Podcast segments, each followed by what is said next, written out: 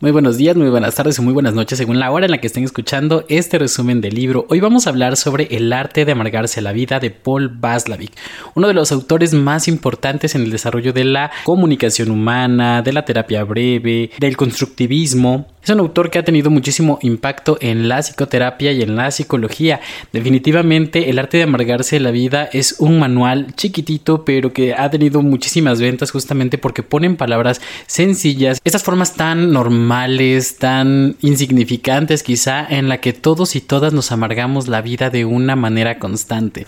En este caso es como a través de nuestra interpretación del mundo, como a partir de querer que las cosas sean como nosotros simplemente deseamos que sean, ya que el autor nos escribe como si nos estuviera dando un manual para aprendernos a amargar la vida como todos unos profesionales. Entonces, si tú sospechas que de alguna manera te has provocado la mayor parte de tus males, entonces quédate porque muy probablemente sea así y aquí comprendas cómo es que te has amargado la vida a propósito o involuntariamente a lo largo de toda tu vida. Quédate porque va a estar buenísimo, es un libro que estoy muy emocionado porque es de mis libros favoritos de la universidad, aunque la verdad es que es bastante difícil de entender por sí mismo, así que haré mi mejor esfuerzo por comunicárselos. Les agradecemos muchísimo que nos acompañen en este ya sexto resumen de libros y les invito por supuesto que se unan a nuestro club de lectura. Comenzamos.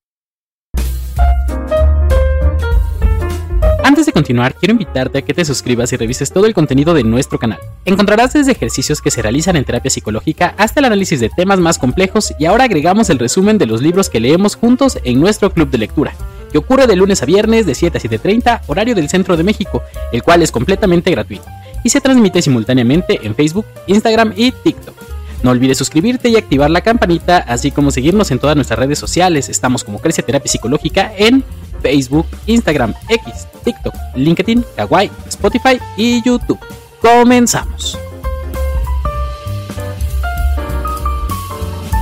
Hola, yo soy Sergio Vergara. El arte de amargarse la vida es un libro de 1983 que ha sido un bestseller desde su primera edición. Creo que es el libro más caro de todos los que hemos leído en el club de lectura.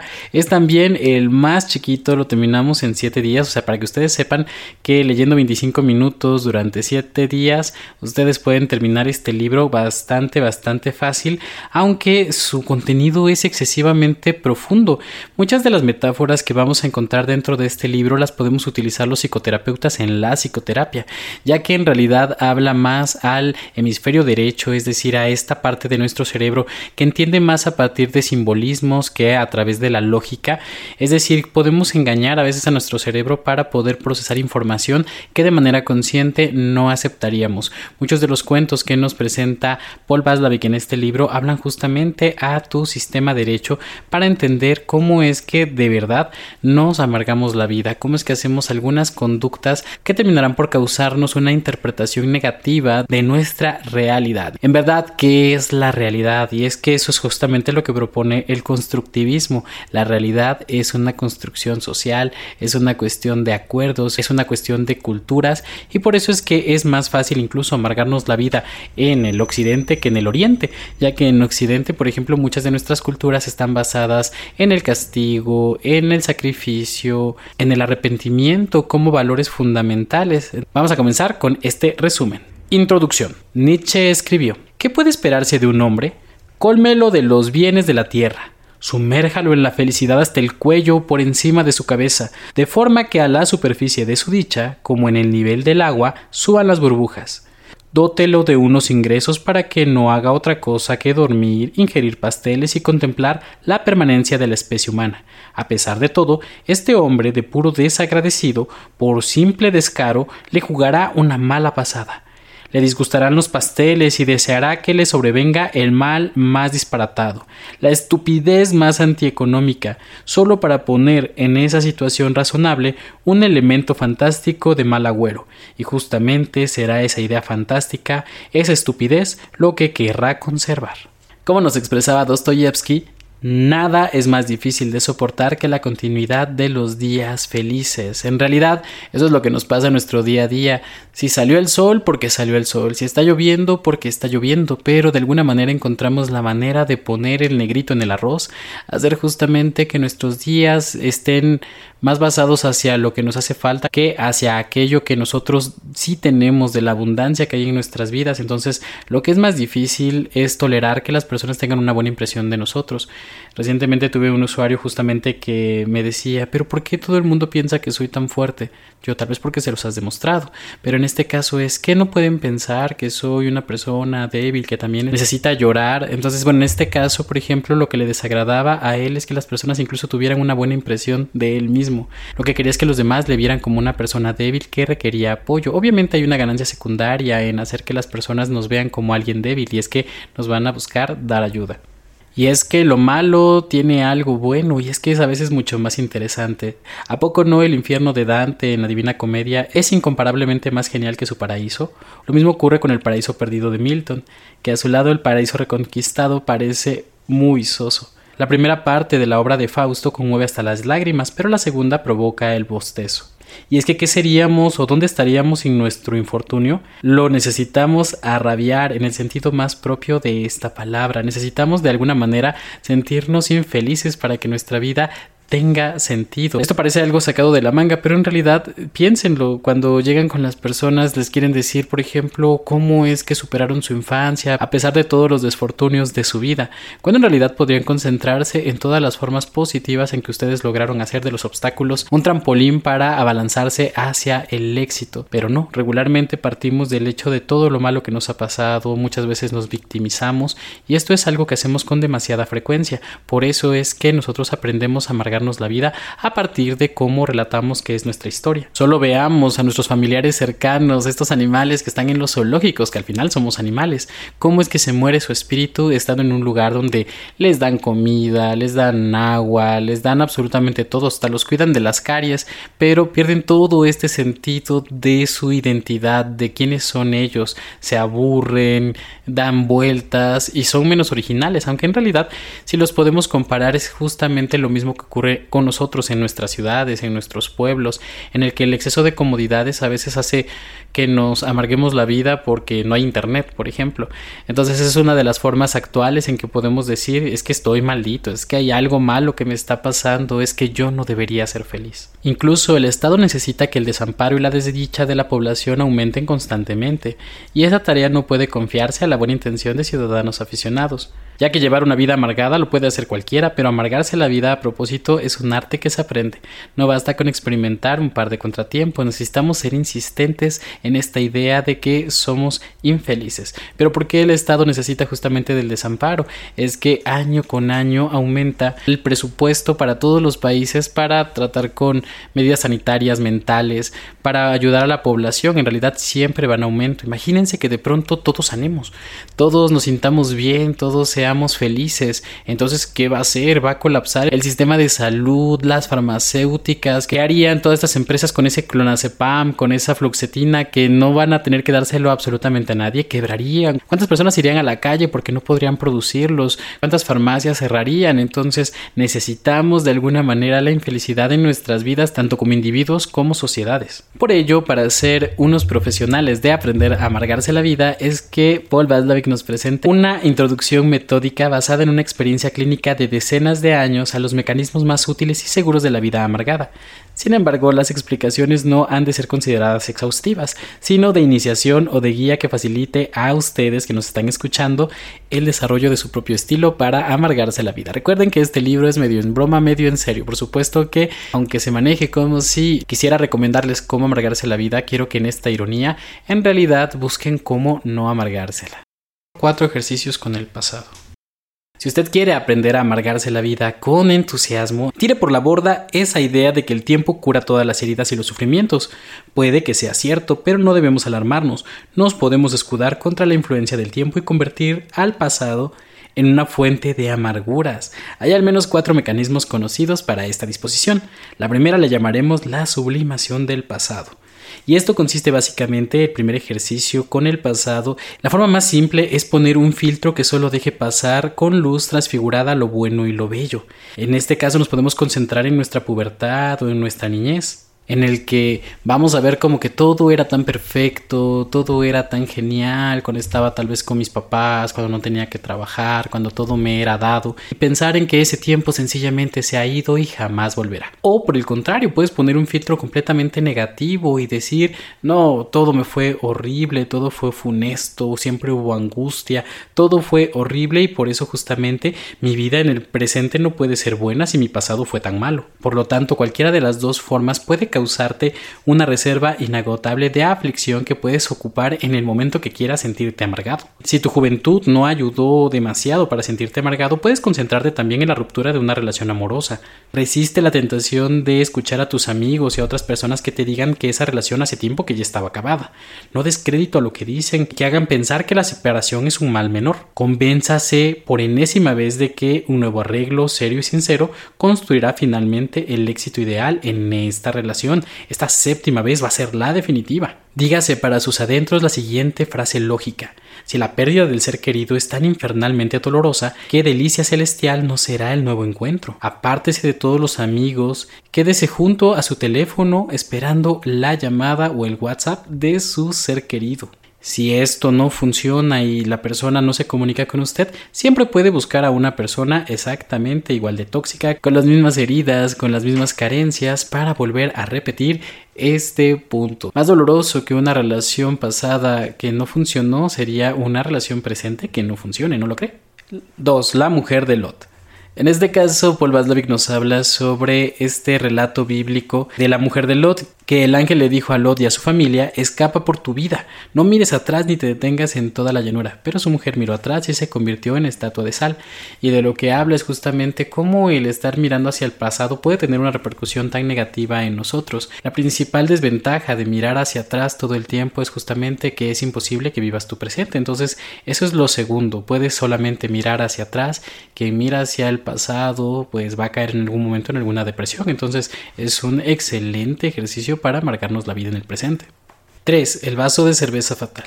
Hace alusión a un cuento de The Fatal Glass of Beer que relata la ruina espantosa e inevitable de un joven que no pudo resistir las tentaciones de beber su primera cerveza, lo cual hace que después caiga en una gran desgracia el personaje lo que termina haciendo es justamente culpándose a partir de ese primer vaso de cerveza. Si no hubiera tomado ese vaso, es justamente como nosotros podemos amargarnos la vida en el presente. Por ejemplo, ay, si no hubiera hecho esto, si no hubiera hecho aquello, si no hubiera dicho esto, si hubiera dado vuelta a la izquierda en lugar de a la derecha. Es una excelente manera de quedarnos clavados en el pasado y, ¿por qué no? Aparte de todo, culpar a personas que hayan hecho otras cosas. No solo lo que nosotros hayamos hecho, sino lo que Dios, el mundo, el destino, la naturaleza, los cromosomas y las hormonas, la sociedad, los padres, los parientes, sobre todo los amigos, hicieron para que fuéramos desdichados. Y el hecho de que nos digan que no deberíamos de darle demasiada importancia a cualquiera de esos, deberíamos de tomárnosla como una ofensa puedes encontrar lo malo en lo bueno si tú lo buscas, como en el caso de un marinero veneciano tras la marcha de los Habsburgo de Venecia, que dijo, malditos austriacos que nos han enseñado a comer tres veces al día. Incluso ahí puedes encontrar lo malo en lo bueno. 4. La llave perdida o más de lo mismo. Un borracho está buscando afanosamente bajo un farol. Se acerca a un policía y le pregunta ¿Qué ha perdido? El hombre responde La llave. Los dos hombres buscan la llave. Al fin, el policía pregunta al hombre si está seguro de haber perdido la llave precisamente ahí. El hombre responde No, aquí no allí atrás, pero allí está demasiado oscuro. ¿Le parece verdaderamente absurda esta historia? Esta receta es verdaderamente eficaz ya que en teoría esta persona intenta solucionar un problema pero lo hace haciendo más de lo mismo buscando en un lugar donde es obvio que la llave no está. Y en realidad es justamente lo que hacemos muchos de nosotros y lo que resume gran parte de la infelicidad en el mundo hacer más de lo mismo aunque no funcione este cuarto ejercicio se basa en aferrarse tercamente a unas adaptaciones o soluciones que alguna vez fueron suficientes, eficaces o quizá las únicas posibles. El problema de la adaptación a unas circunstancias determinadas es que también cambian y entonces empieza el ejercicio. Está claro que ningún ser viviente se comporta con desorden en su medio ambiente. Por lo tanto, es el hecho de que sigamos aplicando cualquier tipo de solución que en algún momento nos haya funcionado y que, queramos seguir haciendo que funcione a pesar de que todo alrededor haya cambiado. Por ejemplo, regañar a tu hijo y que aunque ya hayas notado que los regaños no hacen más que alejarte de él, de todas maneras sigues regañándolo incluso ahora más fuerte. Eso es hacer más de lo mismo. El resultado de esta técnica está garantizado mientras el aspirante a la vida desdichada se someta a dos normas sencillas. Primero, no hay más que una solución permitida, razonable y lógica del problema, y si con estos esfuerzos no se consigue el éxito, quiere decir que no se ha esforzado uno lo suficiente. Segunda norma, el supuesto mismo de que solo hay una solución no puede ponerse nunca en duda, solo se permite ir tanteando en la aplicación de este supuesto fundamental, es decir, simplemente siga haciendo lo mismo, si no funciona, toque más fuerte, hable más fuerte, grite más fuerte, hágalo más seguido, pero no deje de hacerlo si lo que quiere es obtener los mismos resultados. Ya los dijo Einstein, una definición de locura es hacer lo mismo y esperar resultados diferentes. Entonces, si no quiere salir de esa situación, no se preocupe, lo único que tiene que hacer es hacer exactamente lo mismo y es más, con más intensidad. La historia del martillo. Un hombre quiere colgar un cuadro, tiene clavos, pero le falta el martillo. El vecino tiene uno, así que nuestro hombre decide pedir al vecino que le preste el martillo, pero le asalta una duda. ¿Y si no me lo quiere prestar? Ahora recuerdo que ayer me saludó distraído. Quizá tenía prisa, pero quizá la prisa no era más que un pretexto, y el hombre tiene algo contra mí. ¿Qué puede ser? Yo no le he hecho nada. ¿Se le habrá metido algo en la cabeza? Si alguien me pidiese prestado una herramienta, yo se la dejaría enseguida. ¿Por qué no ha de hacerlo también él? ¿Cómo puede uno negar a hacer un favor tan sencillo? Tipos como este le amargan a uno la vida.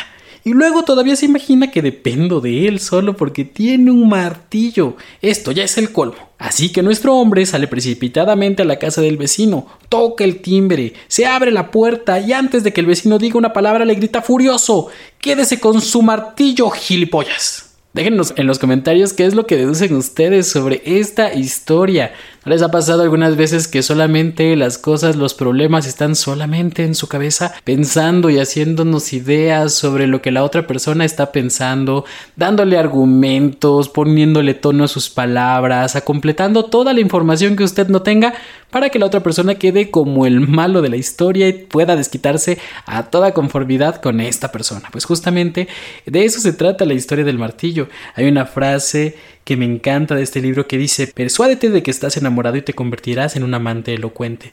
Muchas veces el que empezó fingiendo acabó amando de veras. Justamente es lo que le recomiendo a muchos de mis usuarios.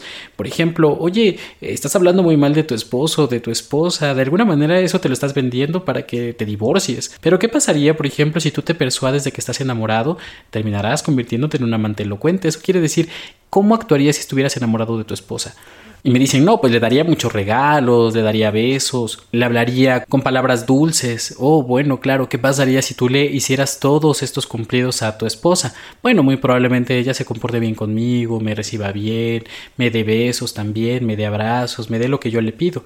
Exacto, entonces en muchas ocasiones decidimos no hacerlo, no persuadirnos de que estamos enamorados, lo cual nos puede hacer, por supuesto, que cambiemos la historia de nuestra vida y así cambiamos nuestras actitudes también. Ahora le invito a hacer un ejercicio. Siéntese en una silla cómoda, de ser posible un sillón con brazos. Cierre los ojos e imagínese que se está comiendo un limón maduro y jugoso. Con un poco de tiempo, el limón imaginario pronto le hará agua a la boca. Ejercicio 2. Permanezca sentado en el sillón con los ojos cerrados. Ahora traslade su atención del limón a sus zapatos. Empezará a notar lo incómodo que es llevar zapatos. No importa que los zapatos le vayan bien, notará puntos que aprietan y de improviso será consciente de otras molestias, escosores, roces, retorcimiento de los dedos, ardor o frialdad.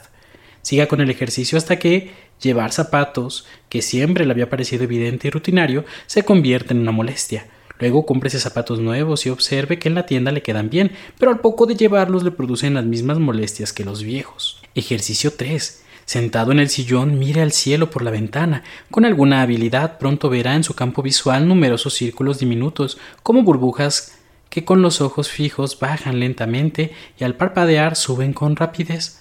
Observe que esos círculos aumentan en número y magnitud a medida que se concentra en ellos. Pondera la posibilidad de que se trate de alguna enfermedad peligrosa, pues si estos círculos llenan todo su campo visual, se vería enormemente entorpecido en su vista. Vaya al oculista, este intentará explicarle que se trata de unas moscas volantes o miodesopsia. Completamente inofensivas. Entonces, imagine que su oculista tenía sarampión cuando se explicó esa enfermedad en la facultad o que su amor al prójimo le impide informarle de una enfermedad incurable. Ejercicio 4. En caso de que el asunto de las moscas volantes no funcione muy bien, no pierde el ánimo. Nuestros oídos nos prestan una solución de recambio de igual calidad. Enciérrese en una habitación lo más silenciosa posible y compruebe que aprecia en sus oídos zumbidos, vibraciones débiles, silbidos o un sonido ininterrumpido. En condiciones normales lo apagan los ruidos del ambiente, pero con la diligencia adecuada conseguirá oír esos sonidos con frecuencia y volumen creciente. Vaya finalmente al otorrino. A partir de aquí vale lo dicho en el ejercicio 3, con la diferencia de que ahora el médico intentará quitar importancia al asunto diciendo que se trata de un tinnitus normal. Nota, ejercicio 5. Entonces ya sabe, preste excesiva atención a cualquier síntoma que tenga en su cuerpo. Puede convencerse de que es algo incurable, algo que está dentro de usted y que se encuentra maldito también. Ejercicio 5. Ahora, usted está suficientemente capacitado o capacitada y tiene sin duda el talento de transferir las habilidades de su cuerpo al ambiente que lo rodea. Empecemos por los semáforos. Seguramente ha notado que tienen una tendencia a estar verdes hasta que llegue usted, y cuando pasan de amarillos a rojos ya no puede cruzar. Si resiste los influjos de su razón que le sugieren que se encuentra con semáforos rojos tantas veces como verdes, el éxito está garantizado. Sin saber cómo conseguirá añadir cada semáforo rojo a cada infortunio. En cambio, ignorará los semáforos verdes. Pronto no podrá resistir a la impresión de que un poder enemigo hace aquí de las suyas, y su influencia no se limita a su lugar de residencia, sino que lo sigue al lugar al que vaya de vacaciones, a donde viaje por trabajo, a todos lados. Si usted no conduce, no se preocupe. Como una situación parecida, Note que la cola que sigue en el súper o en el banco siempre es la más lenta, o que la puerta de embarque en la que se halla es la más lejana al mostrador donde se factura. Ejercicio 6. Ahora usted ya sabe que le domina un poder misterioso.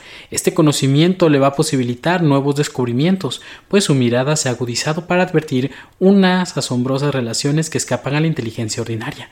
No adiestrada para percibir estas fuerzas. Investigue con atención la puerta de su casa hasta que descubra un rasguño que antes no había visto. Pregúntese qué puede significar. ¿Será un ladrón? ¿La señal de un intento de entrar en su casa? ¿Alguien quiere estropear su propiedad? ¿Una marca secreta para identificarle? Resista. También aquí la tentación de dar poca importancia al asunto, pero tampoco comenta la imprudencia de ir de un modo práctico al fondo de la cuestión. Trate el problema de un modo puramente reflexivo, pues comprobar la realidad de sus sospechas sería contraproducente para el éxito de este ejercicio. Ejercicio 7. Tan pronto como esté suficientemente convencido de que se trama algo nefasto, consúltelo con amigos y conocidos. No hay método mejor para discernir a los verdaderos amigos de los lobos con piel de cordero. Estos se delatarán, a pesar de su astucia o precisamente a causa de ella, intentando persuadirle de que sus sospechas no tienen pies ni cabeza. No tiene que sorprenderle lo más mínimo, pues ya se entiende que si alguien quiere hacerle daño no va a confesárselo. Más bien querrá persuadirle de sus temores. Según él son infundados e intentará convencerle de sus buenas intenciones. Ahí tiene usted una pista, no solo para saber quién está implicado en el complot, sino para ver claro que en el asunto tiene que haber gato encerrado. De otro modo, ¿qué necesidad tendrían esos amigos de esforzarse en convencerle de lo contrario? Si usted realiza correctamente estos ejercicios de autosugestión, podrá darse cuenta de que en realidad es completamente capaz de amargarse la vida a conciencia. No tiene más que pensar en las peores circunstancias, pensar que van a ocurrir y reaccionar justamente como si ya estuvieran ocurriendo. Puede adjudicarle todas las cosas negativas a las demás personas, repartir culpas, volverse completamente obsesiva sobre el hecho de que las cosas nunca le salen como quiere, que todo cambia en el momento en que usted lo necesita. Convénzase, si es capaz de usar este filtro va a poder volverse un verdadero profesional en el arte de amargarse la vida. Los guisantes en la mano. En su lecho de muerte, una mujer hace jurar a su marido que no se comprometerá con ninguna otra mujer si faltas a tu promesa, vendré en espíritu y no te dejaré vivir tranquilo. Le dijo la mujer a su marido. Muy pronto empezó a aparecérsele un espíritu cada noche que le acusaba de haber faltado a su juramento, ya que llevaba unos meses saliendo y habiéndose enamorado de una mujer. Para el hombre no había ninguna duda de que se trataba del espíritu de su esposa que venía a atormentarle. Como la situación era insoportable, decidió consultar a un maestro de filosofía zen. Tu primera mujer se ha convertido en espíritu y sabe todo lo que haces, le declara el maestro. Sabe todo lo que haces o dices, todo lo que das a tu prometida. Debe ser un espíritu muy sabio, en verdad. Es digno de admiración ese espíritu. Cuando aparezca, haz un trato con él. Dile que, como lo sabe todo, vas a romper tu compromiso si contesta una pregunta. ¿Qué pregunta inquiere el hombre? El maestro responde. Coge un buen puñado de guisantes y pregúntale por el número exacto de guisantes que tienes en la mano. Si no sabe responder, el espíritu no es más que un producto de tu imaginación y no te molestará más. Cuando en la noche apareció el espíritu, el hombre alabó su profusa sabiduría. Efectivamente, respondió el espíritu, lo sé todo, y sé que hoy has ido a ver a un maestro de filosofía zen. Y ya que sabes tanto, dijo el hombre, dime cuántos guisantes tengo en la mano. Y ya no hubo ningún espíritu para responder es en casos como este, este cortocircuito que se aplica en el caso de cómo se demuestra a esta persona que en realidad era un producto de su imaginación, era una cuestión que la culpa le llevaba a reflejarse y que le impedía ser feliz. Cuando lo confrontó con la realidad es entonces que no hubo ningún fantasma. ¿Cuántos fantasmas hay en su vida? a los que ustedes ni siquiera deciden poner a prueba, que lo toman allí como si fuera una ley es que mi mamá no quería que yo me casara, no quería que yo la dejara sola, no quería que yo tuviera más de una pareja, por lo tanto sigo con la misma pareja durante muchísimos años. ¿Qué pasa si ese fantasma es tan falso como el de este relato? El hombre que espantaba elefantes. Había un hombre que daba una palmada cada 10 segundos. Otro le preguntaba por el motivo de tan extraño proceder. El hombre responde, para espantar elefantes. ¿Elefantes? Pero si aquí no hay ninguno. El hombre replica, ¿se da cuenta de que funciona?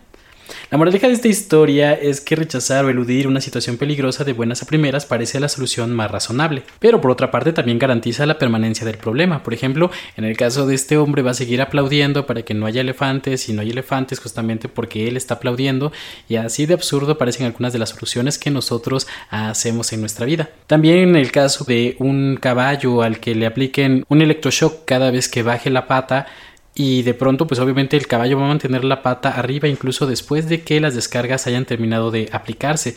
Es decir una persona que queda condicionada como el caballo a que algo va a pasar en ciertas circunstancias a veces ya ni siquiera se arriesga a poner a prueba si esto tal vez ya cambió ya no es algo que siga ocurriendo en el mundo actual y seguirá aplicando la misma solución como el caso del caballo de no bajar la pata a pesar de que ya no existe peligro alguno si lo que usted quiere realmente es amargarse la vida entonces, tiene simplemente que concentrarse en todos los problemas que hay allá afuera que podrían ocurrirle si usted se animara a vivir su vida. Por ejemplo, piense en los asaltos, piense en los disturbios que pueden haber, las huelgas, o de que del cielo podría caer algún residuo del espacio que pueda darle. Es decir, como usted quiera, puede encontrar motivos para no salir de casa y quedarnos en esta seguridad. Pero si lo piensa, también en la casa hay muchos peligros. Solo hay que pensar en las escaleras, las contingencias del cuarto de baño, el estado resbaladizo del suelo, los pliegues de las alfombras, o simplemente un cuchillo, un tenedor, unas tijeras, la luz, y no hablemos del gas, del agua caliente o de la electricidad. La única conclusión razonable parece ser que más valdría quedarnos en la cama. Pero ¿qué protección honestamente nos ofrece la cama contra un terremoto? Y si por estar acostados nos salen úlceras en la espalda de estar dando tiempo en contacto con la cama? Sé que suena exagerado, pero solamente el verdadero experto en el arte de amargarse la vida puede ser capaz de tener todos estos tipos de pensamientos al mismo tiempo. Pensemos en la historia que sigue. Mientras que justamente el meollo de todos estos asuntos es mantener fijo el ojo en el problema, como lo cuenta la siguiente historia de una solterona que vivía a la orilla de un río y se queja ante la policía de que unos jovenzuelos se vayan desnudos delante de su casa. El inspector manda a un subalterno a que le diga que por favor se retiren y vayan más arriba donde no hay casas. Al cabo de unos días la dama llama de nuevo por teléfono. Los jóvenes nadan al alcance de la vista. El policía mandó de nuevo para que se fueran más arriba. Días después, la señora, indignada, acude una vez más al inspector. Desde la ventana del desván todavía puedo verlos con unos prismáticos. Uno puede preguntarse qué va a hacer la dama cuando ya no pueda ver a los chicos desde su casa. Tal vez irá de paseo río arriba o le baste la seguridad de que en alguna parte alguien se baña desnudo. Lo cierto es que seguirá dándole vueltas a la idea, y lo importante de una idea fija es la capacidad de que puede crear su propia realidad. Así que aquello en lo que usted centra el problema es justamente lo que hace que se mantenga.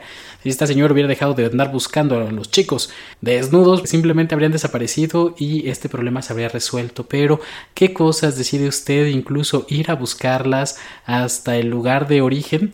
Que cuántas de las desdichas de su vida son realmente provocadas por usted. Autocumplimiento de las profecías. Según la teoría de Paul Vaslavic, y aquí lo explica, es sobre las profecías autocumplidoras, que por cierto también las utilizamos muchísimo en psicoterapia, es este fenómeno extraño que tiene que a veces lo que intentamos evitar, justamente terminamos atrayéndolo. Muchas veces porque nuestro cerebro justamente no acepta un no. Es precisamente por una cualidad del cerebro en el que no puede procesar el no. Si yo les digo no piensen en un elefante, pensarán en un elefante. No piensen en el color rojo, ustedes pensarán en el color rojo. Una forma sencilla en que le digo a mis usuarios para poder entender el tema del autocumplimiento de las profecías es que imagínense que ustedes y yo vamos a ir a una fiesta y en esta fiesta les dicen, oye, va a venir Sergio y me enteré que le caes bien gordo. ¿Qué? Pero ¿por qué le voy a caer gordo si yo ni siquiera lo conozco y él ni siquiera me conoce? Entonces, ¿por qué le voy a caer gordo? Pues no sé, pero yo sé que tú le caes gordo. Y esta persona simplemente quiere enemistarnos. Cuando yo llegue a la fiesta es bastante probable que tú me mires de una manera desagradable, que me barras de los pies a la cabeza para decir, oye, este por qué le caeré mal ni que fuera perfecto. Entonces, yo notaré probablemente esa forma en la que me estás mirando, lo cual me hará pensar qué tiene contra mí. Tal vez te devuelva la mirada despectiva y en ese caso ¿Cómo terminaré cayéndote cuando te termine barriendo igual que tú lo estás haciendo conmigo? Probablemente te caeré muy muy mal. Justamente así se termina cumpliendo una profecía. Cuando tú piensas que va a ocurrir, justamente terminará ocurriendo. Si piensas que tienes mala suerte, entonces empezarás a fijarte en todos los semáforos rojos, como lo vimos antes, y dirás que todo está mal en tu vida porque pondrás un filtro que confirmará todo lo que tú previamente ya pensabas. Y eso justamente ocurre en todos los lugares. Por ejemplo, cuantos más señales de alto ponga la policía, más transgresores habrá del código de circulación, lo que obliga a poner más señales de stop, lo que causará más transgresores. Cuanto más se siente un país amenazado por el país vecino, más aumenta su potencial bélico y el país vecino a su vez considerará necesario armarse más. El estallido de la guerra es solo cuestión de tiempo. Si la tasa de impuestos de un país es muy alta para compensar así los fraudes de los contribuyentes, que naturalmente ya se supone de antemano que van a ser honrados, más ocasión tienen los ciudadanos honestos de hacer trampa. Si un número suficiente de personas cree que una mercancía va a escasear o aumentar de precio, se producirán compras de acaparamiento y la mercancía escaseará o aumentará de precio, simplemente porque es algo que se piensa que va a ocurrir. La profecía de un suceso lleva al suceso de la profecía. La única condición es que uno o se deje profetizar y luego lo considere un hecho inminente, con consistencia propia independientemente de uno mismo. De este modo se llega exactamente donde no se quería llegar. Con todo, el especialista en amargarse la vida sabrá cómo evitarlo. Sé espontáneo. De todos los enredos, dilemas y trampas que se incrustan en la estructura de la comunicación humana, la paradoja del ser espontáneo es sin duda la más difundida. Se trata de una paradoja real, limpia, conforme a todas las exigencias de la lógica formal. Pongamos por ejemplo que usted le dice a su novio o a su novia que quiere unas flores. Ay, cómo me encantaría que me regalaran flores. Y de pronto llega su novio o su novia con flores para ustedes. Ay, solamente me las trajiste porque te las pedí. Entonces, en este caso, digamos que la infelicidad se forma a partir de la expectativa de que quisieras que esta persona fuera espontánea, es decir, que te trajera las flores y que tú tuvieras que pedírselas y molestarte porque haya cumplido con tus peticiones cuando lo que para ti sería ideal es justamente que fuera así sin tener que pedírselo. En la experiencia eso no funciona. En realidad tienes que pedirle a las personas lo que quieres. Ellos siempre pueden decir que no, pero tú siempre tienes la posibilidad de preguntar y decir cuáles son tus demandas, cuáles son tus peticiones para poderte sentir amado o amada. Entonces, en este caso, con cuántas cosas probablemente que quieras que sean espontáneas, que quieres tal vez que la vida sea fácil, que quieres que tu mamá o tu papá te traten de cierta manera, que tu pareja se comporte de cierta manera, que tu jefe se comporte de cierta manera, de manera espontánea, sin que tengas siquiera que pedírselo y que justamente cuánta infelicidad probablemente esto haya traído a tu vida. Por lo tanto, la mejor manera de dejar de amargarnos o en este caso de aprender a amargarse todavía más a uno mismo es justamente esperar del mundo y de la vida que sean sencillamente espontáneos, justamente como nosotros queremos, y hacer un berrinche, hacer un enojo, causar enemistades con las personas cuando no lo sean así. Dostoyevsky decía que la sentencia bíblica ama a tu prójimo como a ti mismo debe entenderse al revés, es decir, que solo se puede amar al prójimo si uno se ama a sí mismo. Entonces es verdad, el amor propio tiene que ocurrir antes que el amor al prójimo, porque así como somos con nosotros, somos con las demás personas. Sin embargo, esperamos que la otra persona nos ame sin más. Queremos que esté completamente apasionada por nosotros y si no, cae justamente en la paradoja del ser espontáneo. Jean-Paul Sartre, en El ser y la nada, define el amor como un vano intento de poseer una libertad como libertad. Escribe, por otra parte, el amante no se daría por satisfecho con esta forma eminente de libertad que consiste en el compromiso libre y voluntario. ¿Quién se contentaría con un amor que se diese como pura fidelidad a la fe jurada? ¿Quién aceptaría que le dijesen Te amo porque me he comprometido libremente a amarte y no quiero faltar a mi palabra? Te amo por fidelidad a mí mismo. De este modo el amante pide el juramento y se irrita por el juramento. Quiere ser amado por una libertad y reclama que esta libertad, como libertad, ya no sea más libre. Entonces la persona lo que espera es que él o ella se comprometa a amarle porque tiene una plena convicción. Sin embargo, si fuera completamente honesto de esta promesa, de este compromiso que tiene con sí mismo de estar enamorado, entonces se sentiría mal porque lo que quiere es el compromiso con la persona y no con él mismo. Es decir, a veces no queremos lo que decimos que queremos. Y otro de los temas importantes sobre el por qué es importante amarte a ti primero antes que amar a los demás es que algo curioso, por ejemplo, de las personas que vienen aquí a psicoterapia, es justamente que a veces esperan que les ama quien no les ama en verdad. Es decir, esta persona no me gusta cómo me trata, no me gusta cómo me habla, no me gusta que nunca me da nada y sin embargo se mantienen completamente obsesionadas con hacer que esta persona que ya determinaron que no les ama les ame, que se comporte en el ser espontáneo que le traiga las flores, quieren convencer a la otra persona de crearse conforme a las expectativas que la persona tiene de esta pareja, cuando en realidad el amor consiste plenamente en enamorarnos de la manera en que esta persona nos puede amar, de aceptar el amor que tiene para darnos y darles el amor más auténtico que nosotros tenemos. Sin embargo, en muchas ocasiones nos enamoramos justamente de quien no tiene la capacidad de amarnos. En este caso, si tú tienes una baja autoestima, pensarás que es una persona despreciable quien te aprecia porque tú eres despreciable. Entonces solamente alguien malo podría enamorarse de ti y justamente por eso no puedes confiar en alguien que viene honestamente a entregarte su amor y te obsesionas con esta persona que más bien te rechaza y te hace sufrir y te concentras en que esa persona es la que debería de amarte. Entonces es una de estas paradojas que podemos llegar a tener y que nos condenan a la vida amargada. Esos extranjeros estúpidos. Esta parte del libro me gusta porque hace referencia a cómo es que nosotros podemos también amargarnos la vida a partir de creer justamente que nuestra opinión es la única válida, que todas las otras formas de ver el mundo son completamente absurdas, malas, malintencionadas especialmente. Entonces, en estos casos, cuando nosotros pensamos en que nuestra forma de ver las cosas es universal, es una de las formas más fáciles de amargarnos la vida definitivamente. Volvernos intolerantes es la clave. Imagínate que una persona viene desde otro país y en ese país son bastante directos a la hora de cortejar, mientras que en tu país el darse a desear es una muestra de prudencia, de virtud. En este caso, esta persona viene y practica simplemente lo que para ella es correcto y que en tu caso terminas calificándole como si fuera una persona fácil o usar palabras muy despectivas para su comportamiento. Entonces, no es que tu comportamiento, tu patrón de conducta sea el mejor o que el de esa persona sea el mejor. Simplemente tenemos que aceptar que existen diferentes realidades. Así que si lo que usted desea amargarse la vida, evite pensar en los términos de los demás, evite intentar comprenderlos, justificarlos. Intente simplemente pensar que todo lo que hacen las demás personas es completamente malintencionado.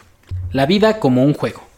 Un aforismo del psicólogo norteamericano Alan Watts dice que la vida es un juego cuya primera regla es esto no es un juego, es muy serio. Line pensaba algo parecido cuando escribía juegan a un juego, en él juegan a no jugar ningún juego. Si les muestro que juegan, falto a las reglas y me imponen un castigo. Si la vida es un juego, entonces tenemos que hacer una importante distinción entre dos tipos de juego, los que son de suma a cero y los juegos de suma no nula. Los de suma a cero, pues es justamente aquellos en los que si una persona gana y la otra pierde, entonces la suma entre ganar y perder lleva al cero. Por ejemplo, una simple apuesta se basa en este principio, uno gana y otro pierde. Por lo tanto, la suma es cero. En cambio, la suma no nula son aquellos en los que no se igualan la ganancia y la pérdida. Una negociación, por ejemplo, es un juego de suma no nula, es decir, no hay suma a cero. Regularmente una negociación tiene el beneficio para ambas partes, ambas obtienen lo que quieren. Pero ¿por qué nos resulta tan difícil comprender que la vida es un juego de suma no nula? Es decir, que no deberíamos sumar a ceros. ¿Por qué no pensar que pueden ganar los dos juntos tan pronto se deja la idea de vencer a la otra persona? Y algo que es inconcebible si es que tu idea del mundo es que siempre tiene que ser de suma a cero, es decir, que siempre tiene que haber un ganador y un perdedor. Una pregunta válida podría ser, ¿se puede vivir en armonía con el gran adversario del juego que es justamente la vida? La que al final va a determinar si es que nosotros ganamos o perdimos, si fuimos felices o por el contrario, estuvimos amargados toda la vida.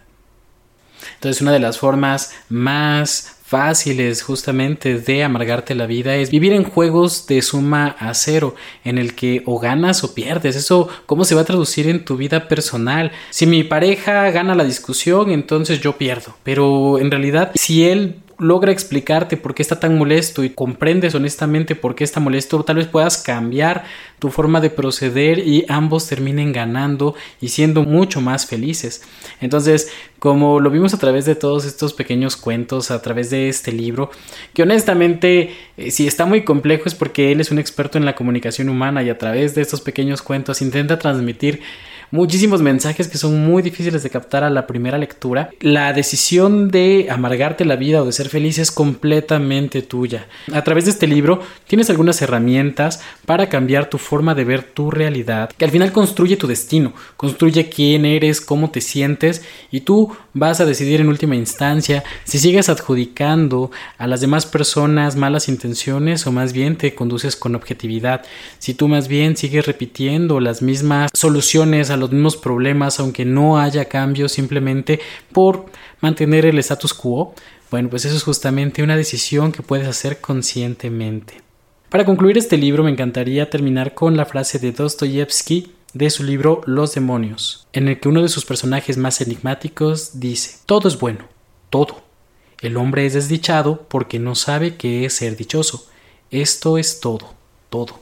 Quien lo reconozca será feliz en el acto, en el mismo instante. Lo voy a repetir, todo es bueno, todo. El hombre es desdichado porque no sabe qué es ser dichoso. Esto es todo, todo. Quien lo reconozca será feliz en el acto, en el mismo instante. Tan desesperadamente sencilla es la solución. Tú puedes determinar si las cosas son buenas, son malas, dependiendo de la perspectiva que puedas tener al respecto de ellas. La historia que te cuentes es la que vas a vivir, vas a vivir en tu propio cuento, en tu propia historia, por lo tanto, cuéntate una historia mejor. Si lo entiendes, si eres capaz de interpretar de una manera diferente y consciente el actuar de las demás personas, eh, tu interpretación del mundo y tu interacción con él, definitivamente pasarías de amargarte la vida a por fin y de una vez por todas disfrutar de la vida, que es un regalo. Les agradezco mucho que nos hayan acompañado en el sexto resumen de estos libros que ustedes han elegido a través de sus votaciones en el club de lectura. Si ustedes quieren votar por el siguiente libro que vamos a leer, pueden irse a Facebook en la última publicación donde siempre ponemos el día en el que vamos del club de lectura. Ahí le dan en ver más y está el link para que ustedes puedan votar. También pueden buscar nuestro grupo de WhatsApp en el que se pueden incorporar para que sepan de todo lo que estamos leyendo todos los días. También les vamos a informar aquí sobre los resúmenes de los libros que estamos haciendo. Cuéntanos si estos libros te han ayudado de alguna manera, si quieres que lo sigamos haciendo, si quieres que volvamos a los capítulos tradicionales. Estamos para poder ayudarles. Y recuerden siempre que pueden hacer ustedes una cita con un psicólogo o una psicóloga mandando un mensaje o llamando al 22 16 24 28 31, 22 16 24 28 31 donde con gusto un psicólogo o una psicóloga les atenderemos desde Nuevo Oriente 1611. Yo soy Sergio Vergara desde la bella ciudad de Puebla. Los espero y las espero en el siguiente resumen del libro. Cuídense mucho. Hasta la próxima.